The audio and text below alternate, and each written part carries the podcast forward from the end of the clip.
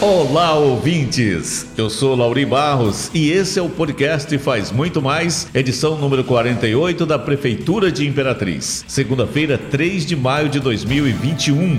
Eu sou Henrique Santos e juntos vamos trazer as principais notícias que foram destaque da Prefeitura de Imperatriz. Tanto esse como os demais podcasts, você pode acessar no portal imperatriz.ma.gov.br/podcast, redes sociais e principais plataformas de streaming notícia, informação. Vamos começar falando sobre a campanha que visa conscientizar motoristas e pedestres para redução de acidentes de trânsito. A mobilização do Maio Amarelo, campanha de conscientização para redução de acidentes de trânsito, será lançada nesta terça-feira, 5 de maio, a partir das 8 horas, na Avenida Dorival Pinheiro de Souza, no centro. O evento abordará este ano o tema Respeito e Responsabilidade. Pratique no trânsito. A ação seguirá todos os protocolos sanitários de prevenção à Covid-19. Isso mesmo, as atividades de conscientização serão realizadas online através das redes sociais para chamar a atenção de motoristas e pedestres sobre a importância do cumprimento das normas do Código de Trânsito Brasileiro. De acordo com a coordenadora de Educação para o Trânsito, Terezinha Miranda, este é um movimento internacional e de grande relevância social na prevenção de sinistros, visando reduzir ocorrências com vítimas fatais em Imperatriz. Ela comenta ainda que o conceito da campanha deste ano tem como foco a empatia, carro-chefe da convivência, e assegura que ser empático torna toda e qualquer relação mais saudável. Ser empático requer um exercício diário.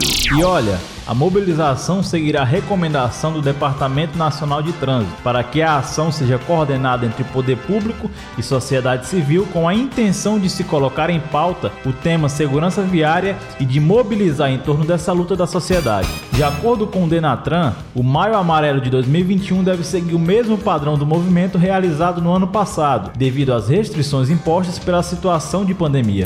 Agora vamos falar sobre a convocação dos aprovados no último concurso O prefeito Assis Ramos, acompanhado dos secretários de Educação, José Antônio Pereira, e de Administração e Modernização, Alair Firmiano, iniciou a agenda de trabalho desta segunda-feira, dia 3, com anúncio de boas notícias para a rede municipal de ensino.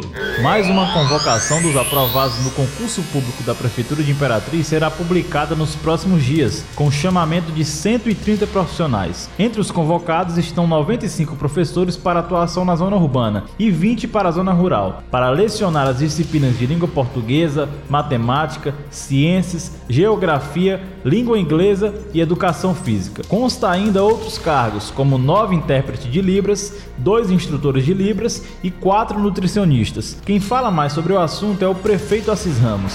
Estamos aqui na sede da prefeitura, estou aqui com o doutor Alaí, que é o secretário de administração, e aqui o Zé Antônio, que é o secretário de educação. Nós estamos alinhando aqui as, as novas convocações dos concursados. Já chamamos aí nas semanas, nas semanas passadas 20 técnicos de enfermagem, 5 técnicos de radiologia, seis psicólogos, cinco assistentes sociais, um médico gastro e quatro neurologistas. Né? E agora na educação, ajustando aqui com, com o Zé Antônio, nós vamos chamar agora mais 130 profissionais da educação. Isso esse ano, gente. No ano passado nós chamamos vários também, vários candidatos aprovados. Desses da educação, tem uma parte que é na zona rural. Enfim, nós estamos dando sequência na convocação dos, dos aprovados nesse concurso e vamos chamar todos. Eu sei que é uma apreensão muito grande de todos aqueles que foram aprovados, mas paulatinamente, obedecendo à condição financeira do município e também é, a condição, a situação da pandemia que afetou muito as nossas finanças, é, as finanças do município. Então, a gente paulatinamente estamos fazendo essas convocações. E atenção para essa nota de esclarecimento.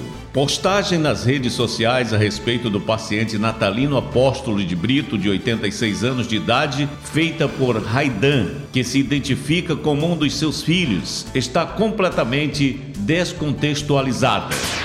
O senhor Natalino foi internado pela equipe de neurologia do Hospital Municipal de Imperatriz no dia 27 de abril. Dois dias depois, com diagnóstico de AVC isquêmico, foi transferido para a UTI. Para se internar numa unidade de terapia intensiva em tempo de pandemia, é obrigatório o teste para a Covid-19, teste este que deu negativo.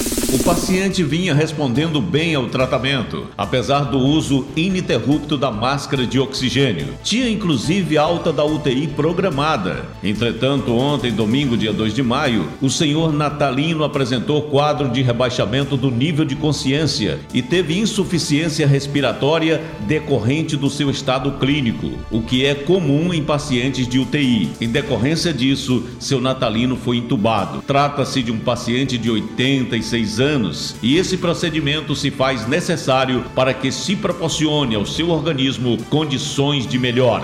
Nunca se disse que o senhor Natalino teria contraído Covid-19. O que foi informado a uma filha dele foi que o nível de saturação desceu a 83%. A filha do seu natalino, informada da intubação por queda de saturação, certamente interpretou que os 83% registrados pelo oxímetro se referiam a comprometimento pulmonar.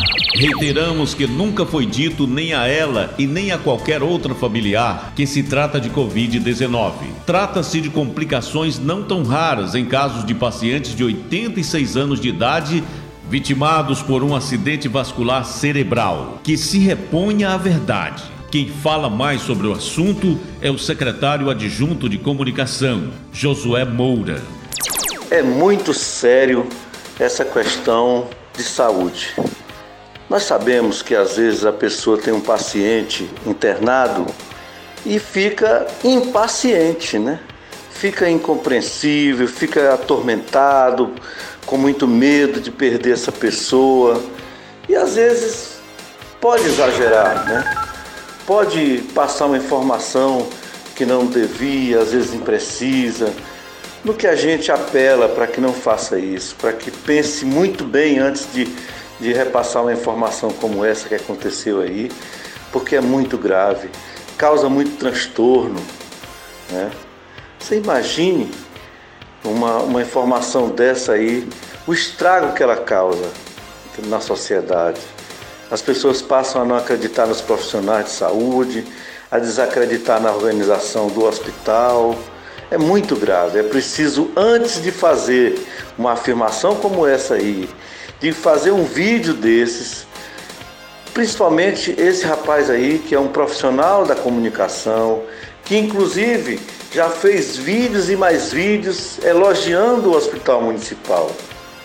Então é preciso muita cautela, como diz o, o velho ditado lá da é muita calma nessa hora.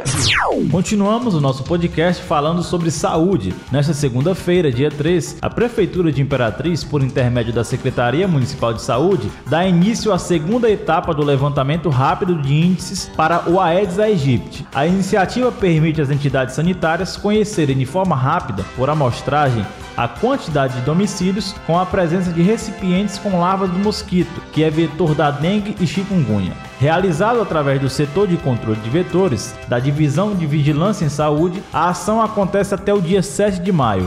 O coordenador do controle de vetores, Alan Dantas Melo, explica que o primeiro levantamento do ano apresentou um índice de infestação predial de 0,5%, o que nos coloca em uma situação de baixo risco. Só que para esse dado é bom ponderar o baixo volume de chuvas no período que foi realizado o levantamento, assim como as normas sanitárias impostas pelo Ministério da Saúde devido à pandemia da Covid-19, que faz com que os agentes não possam adentrar entrar em todos os imóveis, apenas naqueles com acesso pelas laterais. De acordo com as classificações do Ministério da Saúde, os índices de infestação predial inferiores a 1% não apresentam risco. Já aqueles com índice de infestação entre 1 e 3,9% são considerados em situação de alerta. E considera-se em risco de surto de dengue quando o índice de infestação é maior que 4% de todos os imóveis pesquisados. O coordenador destaca ainda que o período chuvoso é o de maior atenção do órgão, pois nesse período chuvoso a propensão de aumento populacional do Aedes aegypti se dá principalmente pela ampliação do número de reservatórios onde a fêmea do mosquito poderá depositar os seus ovos. Por isso que se faz de fundamental importância que se redobrem os cuidados durante esse período. A principal orientação que fica é uma mensagem bem simples: cuide do seu lar já que a ação do morador é o que realmente faz a diferença no combate ao mosquito. E aqui encerramos o podcast Faz Muito Mais, edição número 48 da Prefeitura de Imperatriz. Agradecemos a sua atenção e lembramos que tanto esse como os demais podcasts você pode acessar no portal imperatriz.ma.gov.br barra podcast, redes sociais e principais plataformas de streaming.